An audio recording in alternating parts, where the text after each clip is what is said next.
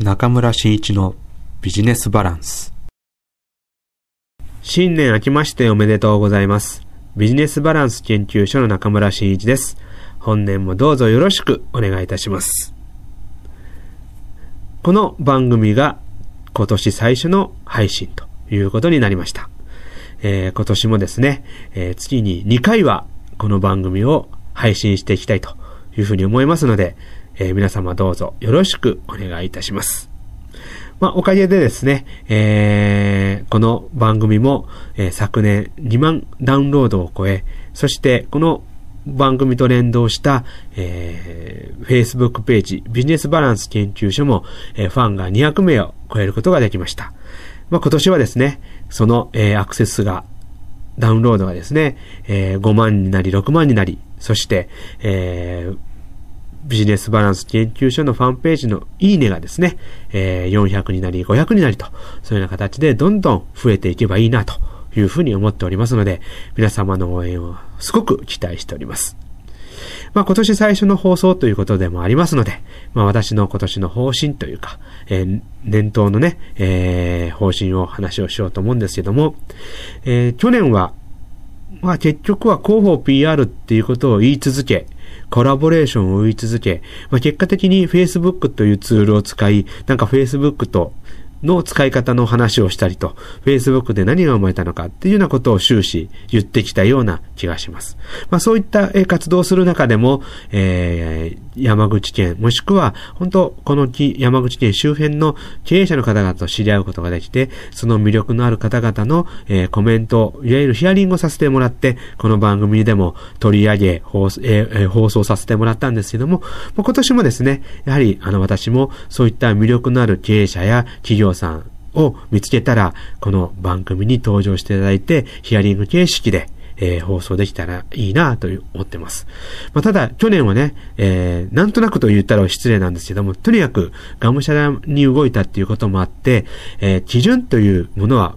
そう設けていたわけじゃないですね。自分がいいなと思ったものを、えー、いいなと思ったことを、えー、取材させてもらったってことなんですけども、今年はやはりちゃんとしたルール作りをしないといけないなというふうに思ってます。まあ、これは僕の今回の会社の、えー、ビジネスのテーマでもあるんですけれども、価値について、えー、取り組んでいきたいと思います、えー、価値の創造、価値の分析、価値の広報、PR ですね。これをまあ、とにかくね、えー、自分の中で吸収し、そして多くの方と知り合って、その方が私が考えている価値に共通する、共感を持てることをされていることであれば、その方を取り上げて、この番組でご紹介していくということをしていけたらいいな、というふうに考えております。で、そこで、えー、今年の私の仕事の、まあ、テーマにもなるんですけれども、その価値をどのように取り組むかっていうことになってきます。で、今から3年前からですね、私も、え、東京の、え、パートナー、アクティブランニングの羽根さんですね、えー、方と一緒にコラボネットワークというものを立ち上げ、えー、異業種交配、そして知的交配というワークショップをやってきました。で、特に面白いのが知的後輩ということで、えー、各々が持っているノウハウ、場合によっては企業が持っているノウハウを一つのテーブルに出し合って、皆さんで共有していって、使えるものはお互いに使い合いましょうよ、というようなワークショップをしていきながら、実際に、えー、そこで出たノウハウなんかもね、えー、持ち帰り自分なりにアレンジされて、実際に展開されて、いい成果が出たということがありました。まあ、これをね、非常に僕も研究していったわけですね。これって知的後輩から生まれる新しいビジネス創造だな。まあ、これなんか非常に、あの、これからの私のビジネスのコンサルティングに活かしていこうと思って研究していったんですけれども、その中で新たな、えー、言葉を、ね、キーワードを私もまた吸収することができました。それが、えー、知的資産という考え方です。この知的資産というのは、えー、の会社や個人が持っているノウハウですね。そして、えー、その会社や個人が持っている歴史であったり、ストーリーであったり、そして、えー、それが生まれるまでの苦労話であったりとかね。それとか、そうですね。えー、と、ブランド。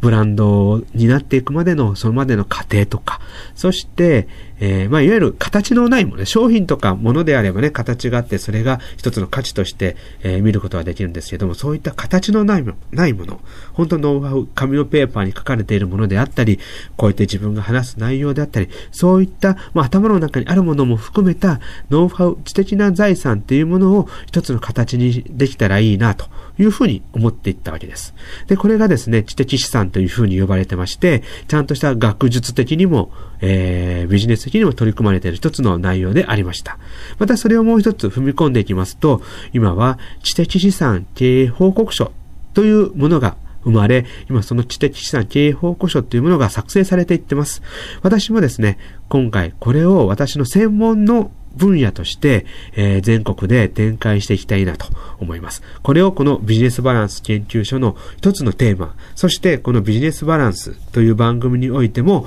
えー、リンクさせていくことによって、えー、より多くの方に知的資産経営報告書を知っていただいて、え皆さんに作成していただきながら、そこから自分の会社の魅力や、え価値に気づいていただき、そこからビジネ、えコラボレーションとかね、あと新たなビジネスパートナーが生まれる、お互いに一緒に販路開拓をしていくっていうようなことが生まれていったらいいな、というふうに考えております。まあ、そこでやっぱりね、皆さんと一緒にこの、えー、知的資産経営報告書作成をしていくという、えー、中で、私の持つビジネス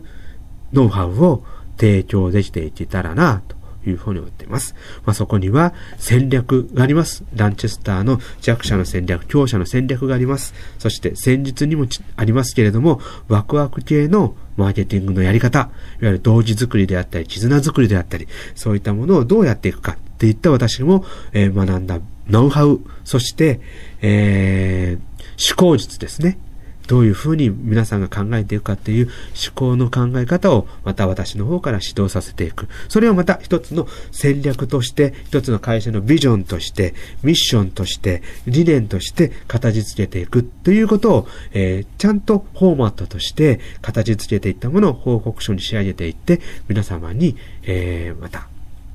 持っていただくと。いうようなことを展開していけたらなというふうに思っています。これをですね、えー、各細かいセッションとして、このビジネスバランス研究所で、今回は例えば、そうですね、戦略についてとか、えー、その中でも弱者の戦略についてとか、地域の戦略についてとか、そういった形でことを細かく分けていきながら、えー、本当触りの部分になるかもしれませんけども、お話をさせていただこうと思います。そしてね、より詳しいことは、ぜひともさん、私のセミナーに参加していただくとか、また、えー、ワークショップも、えー、日々開催、日々ではないですね、えー、定期的に開催していきたいと思ってますので、そこで皆様とこう繋がっていきけるようになれば、非常にいいこう、コラボレーションも生まれるし、ビジネス展開も皆様にとってもいいビジネス展開ができるのではないかなと思います。えー、私の今活動範囲は山口県ということだったんですけども、今、えー、広島、福岡まで広がりました。そして今度高知とも広がり、今東京の、えー、友人ともね、こう今一緒につながりが濃くなってきましたので、ひょっとすれば東京にも出向いていって、この知的候補、えー、知的資産経営報告書を基づいたセミナーや勉強会、講演会などもさせていただくことが増えてくると思います。まあ、そういったビジネスチャンスを皆さんと一緒に、えー、描いていければいいなと思いますので、ぜひとも、えー、末長くですね、このビジネスバランス研究所をご視聴いただいて、今年も皆さんと一緒に、えー、元気よく仕事、ビジネスをやっていければなと思います。えー、今年2012年も皆様にとって非常にいいビジネスが展開できることを私心より記念いたしまして、第1回目の、今年第1回目の放送を終わりたいと思います。えー、どうぞこれからもよろしくお願いいたします。それではまた次回お会いいたしましょう。失礼いたします。